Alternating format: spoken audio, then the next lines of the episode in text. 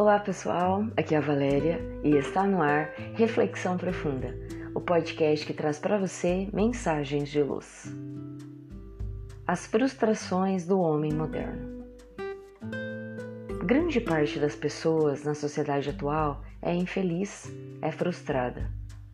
Você já se perguntou por que isso acontece?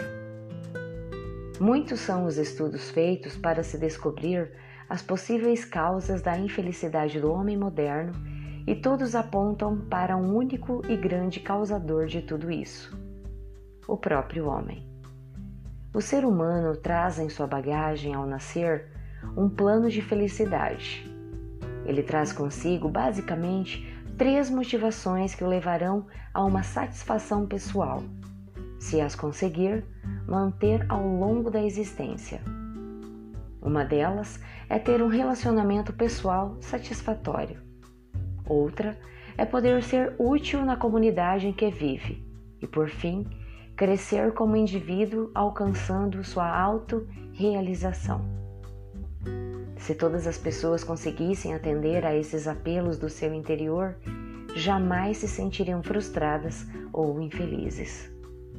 No entanto, há outros apelos muito fortes que vêm do exterior que a sociedade impõe como sendo indispensáveis: ter muito dinheiro, ter fama e ser fisicamente atraente. E quando o ser humano entra na luta pela conquista de posses materiais, de fama e de uma aparência física atraente, que muitas vezes se infelicita e se frustra. E por que isso ocorre?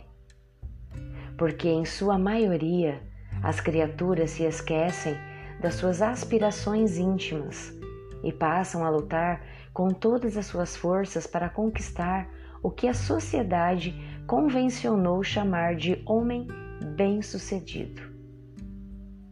E para subir na vida, tantas vezes não se importa em passar por cima de seus semelhantes e mata uma de suas motivações íntimas, a de ter um bom relacionamento pessoal.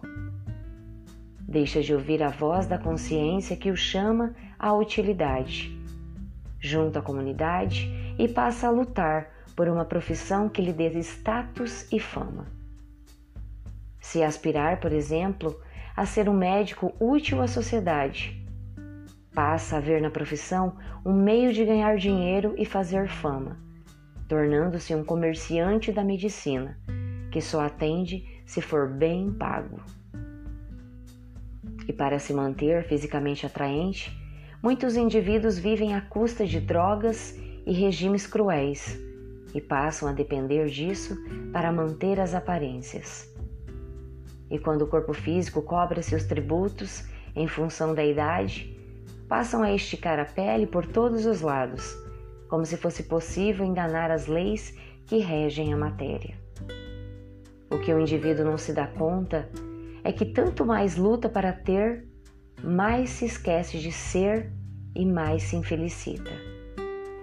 Os que conseguem conquistar posses materiais, fama e uma boa aparência passam a empregar seu tempo e sua saúde para mantê-los. E os que não logram realizar esses sonhos estabelecidos pela sociedade se tornam infelizes e frustrados por se julgarem incapazes para tal. Jesus, o excelente psicólogo da humanidade, recomendou que evidenciássemos esforços para conquistar bens que nem a traça nem a ferrugem consomem. E esses bens são as virtudes do Espírito, que nos seguem pela eternidade afora. Assim, quando o ser humano entender que o dinheiro é meio e não fim para ser conquistado a qualquer custo, colocará esse bendito recurso a serviço do progresso próprio e dos seus semelhantes em todos os sentidos. Não vos inquieteis pela posse do ouro, recomenda Jesus.